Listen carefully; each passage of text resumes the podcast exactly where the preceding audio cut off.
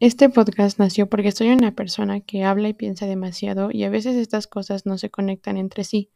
Como el nombre dice Mind Dump o tiradero mental, que por eso mejor se llama en inglés, es un espacio donde comparto todas las ideas que dan vueltas en mi cabeza,